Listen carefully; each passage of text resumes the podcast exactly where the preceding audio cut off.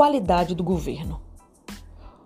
O marco de referência para essa reestruturação de qualidade do Estado, de modo a torná-lo mais eficiente e transparente quanto ao uso dos recursos públicos, é mais eficaz quanto aos resultados de suas ações em termos de prestação de serviços de interesse coletivo.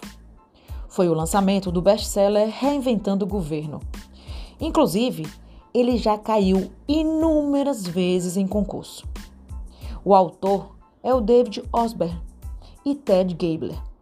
Os autores propõem um receituário estratégico organizado em torno de 10 princípios básicos, voltado para a reinvenção do governo, ou seja, um novo paradigma do Estado.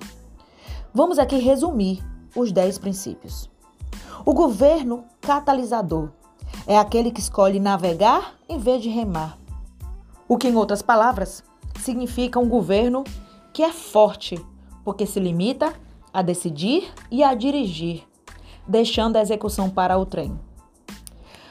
Outro princípio é a participação da população no governo, mediante a transferência do poder decisório da burocracia para as comunidades, de tal maneira que elas possam ser corresponsáveis com o governo pelo controle dos serviços públicos. Outro princípio é a competição nos serviços públicos. A competição não deve correr apenas entre os setores público e privado, mas também entre os próprios órgãos públicos, pois a competição sadia estimula a inovação e o aumento da eficiência. O governo deve ser orientado por missões, em contraposição às organizações públicas rigidamente dirigidas por normas e regulamentos. As organizações orientadas por missões são mais racionais, eficazes, criativas, tem maior flexibilidade operativa e moral mais elevado. O governo de resultados, no qual se privilegiam os resultados a atingir e não simplesmente os recursos. ênfase no cliente também é outro princípio. Consiste em aproximar os órgãos governamentais dos usuários de serviços públicos, de modo a identificar os seus anseios e a incorporar as críticas, a fim de moldar a prestação de serviços conforme suas reais necessidades. Outro princípio é o governo empreendedor. É aquele que gera receitas extratributárias ao invés de simplesmente incorrer em gastos. O papel preventivo também é um princípio, onde há uma preocupação com a prevenção de problemas evitáveis e com a previsão, antecipação de dificuldades futuras. A descentralização para responder com maior rapidez a mudanças nas circunstâncias ou nas necessidades de seus clientes.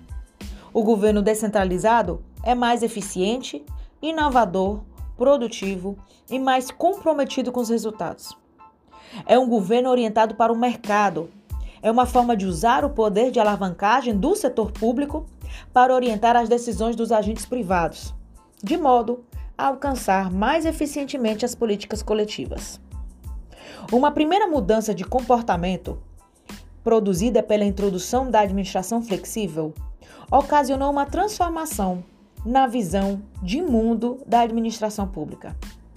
A sociedade não é composta por súditos ou concorrentes, mas sim de clientes e cidadãos. O gestor público deve dar uma atenção especial ao cliente, entendendo que o público é o elemento mais importante em qualquer atividade governamental. O público é a razão de existência do governo.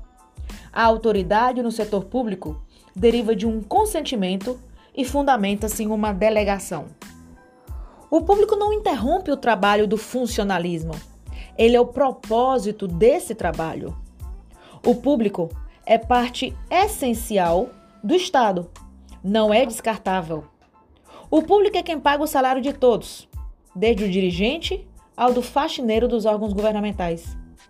Pesquisar a vontade pública e procurar entender as aspirações e queixas da sociedade é função de todo governo moderado e democrático. A cortesia não é apenas uma atitude pessoal, mas uma obrigação.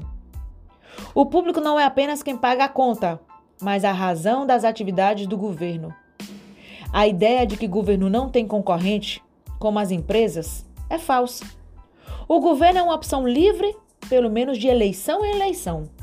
Manter o público satisfeito para que se lembre do seu partido na próxima eleição é função dos dirigentes.